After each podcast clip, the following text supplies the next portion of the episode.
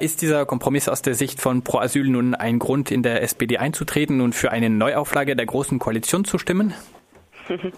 Also ich muss sagen, das Ergebnis gestern war schon sehr ernüchternd. Man hat es im Sondierungspapier ja schon ahnen können, aber was dann gestern als Kompromiss verkauft wurde, ist schon sehr fragwürdig, weil im Grunde genommen haben wir jetzt eine Obergrenze von 1000 ähm, Nachzugsberechtigten pro Monat, wobei da auch die Ausgestaltung ähm, fraglich ist, wer denn da nachziehen darf und ähm, es ist kein Anspruch, sondern bisher ist es als Ermessensklausel formuliert. Ähm, und dann wird es jetzt eine Härtefallklausel geben. Dabei verweist man aber nur auf eine ohnehin schon bestehende Regelung, die es auch in den letzten Jahren schon gab. Also da reden wir von Paragraph 22 Aufenthaltsgesetz.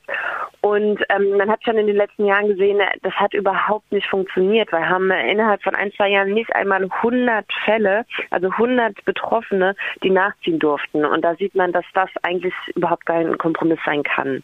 Die Große Koalition hatte in der vergangenen Legislatur Periode den Familiennachzug für Menschen mit subsidiärem Schutz ausgesetzt. Medien erklären den Begriff subsidiären Schutz oft mit eingeschränktem Schutzstatus. Das klingt also nach Menschen, deren Fluchtgründe nicht ganz so legitim sind wie bei Flüchtlingen nach der Genfer Flüchtlingskonvention.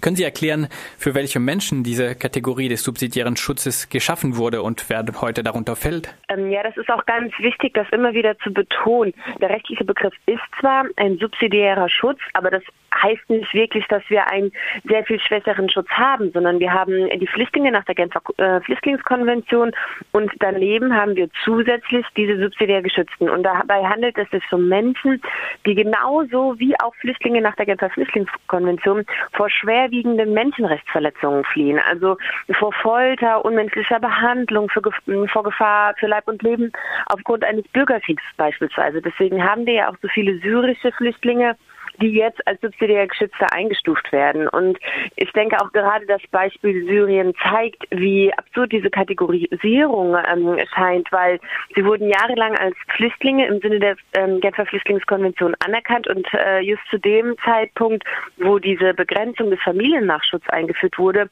steigt auch signifikant die Quote der subsidiär Schutzberechtigten für syrische Flüchtlinge, obwohl sich da ja in der Situation nichts geändert hat. Und von daher sieht man diese Vergleichbarkeit der subsidiär der Geschützten mit den Flüchtlingen im Sinne der Genfer Flüchtlingskonvention ganz stark. Und deswegen fordern wir ja auch, dass man diese beiden Flüchtlingsgruppen gleich behandelt bei der Frage nach des Familiennachzugs. Denn die Idee des Familiennachzugs ist ja, wenn die Wiederherstellung der Familie oder die ähm, Vereinigung der Familie im Herkunftsland nicht mehr möglich ist, muss das eben dann hier ähm, der Staat tun. Und der Staat hat ja da auch die Grund- und menschenrechtliche Verantwortung. Das steht ja gar nicht in Frage. Und bei den subsidiär Geschützten ist dieses Problem, dass man im Herkunftsland nicht wieder zusammenkommen kann, genauso groß wie bei Flüchtlingen im Sinne der Genfer Flüchtlingskonvention.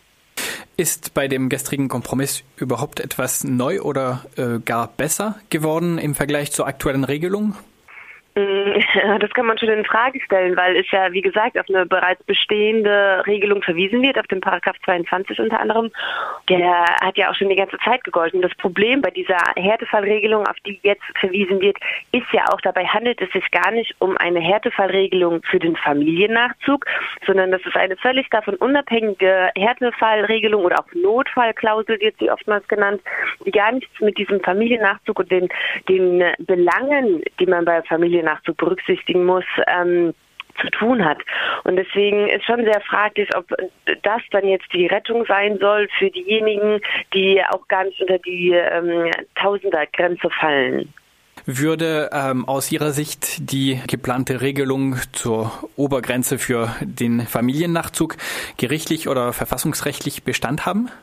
Da gibt es sehr, sehr viele rechtliche Bedenken. Sowohl nach dem Grundgesetz haben wir ja den Schutz der Familie ganz hoch aufgehangen. Das Bundesverfassungsgericht hat ganz, ganz oft gesagt, was das für ein hohes Gut ist, dieser Familienschutz.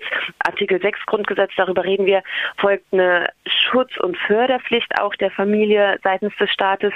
Auch menschenrechtlich haben wir die Europäische Menschenrechtskonvention, die diesen Familienschutz ganz hoch hebt und aber auch diesen Gleichheitsschutz, also dass man wesentlich Gleiches nicht ungleich behandeln darf. Das ist ja gerade das, worauf ich hinaus wollte mit der Vergleichbarkeit der Flüchtlinge im Sinne der Genfer Flüchtlingskonvention und den subsidiär Schutzberechtigten. Und darüber hinaus haben wir auch noch beispielsweise die UN-Kinderrechtskonvention. Auch die hat ja Deutschland ratifiziert. Und deswegen gilt sie ja auch hier. Und da heißt es ganz ausdrücklich, zum einen, dass das Kindeswohl vorrangig zu berücksichtigen ist, zum anderen aber auch, dass die Anträge, gerade in Fällen, wo Minderjährige betroffen sind, dass diese wohlwollend und vor allem beschleunigt bearbeitet werden müssen. Und ich denke, da ähm, sind viele, viele rechtliche Anknüpfungspunkte, ähm, wogegen man gegen diese so eine Regelung dann vorgehen könnte. Sie haben gestern zeitgleich mit der Ankündigung des Kompromisses dem Bundestag eine Petition mit 30.000 Unterschriften zum Thema Familiennachzug übergeben. Ähm, Betroffene waren anwesend und haben Reden gehalten. Gegen eine äh, weitere Aussetzung und anschließende Deckelung des Familiennachzugs richtete sich diese Petition. Ähm, was sollte die Regelung, die äh, am morgigen Donnerstag im Bundestag verabschiedet werden soll, aus Ihrer Sicht ähm, enthalten? Der jetzige Gesetzesentwurf ist, sollte einfach nicht ähm, beschlossen werden. Wir haben ja jetzt die Regelung gehabt, eigentlich dürfen die subsidiär Schutzberechtigten ihre Familie nachziehen lassen dürfen und das wurde für zwei Jahre ausgesetzt. Und diese Aussetzungsregelung läuft ja im März aus und sie hätte einfach nur auslaufen müssen und dann hätten wir wieder den äh, vorigen, also eigentlich den Normalzustand gehabt. Das heißt, eigentlich hätte der Bundestag noch nicht mal tätig werden müssen. Und äh, das ist auch, was wir fordern. Wir fordern natürlich, dass diese Aussetzung wieder zurückgenommen wird. Der Familiennachzug für Menschen mit eingeschränktem Schutzstatus wird als eines der zentralen Streitthemen in den Koalitionsverhandlungen dargestellt.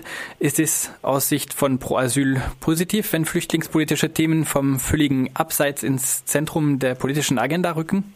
Ähm, bei der Familiennachzugs ist das äh, sehr, sehr fraglich. Eigentlich scheint es ja sich hier um eine Symbolpolitik oder auch Symboldebatte zu handeln. Wir haben, wir reden hier von Nachzugsberechtigten.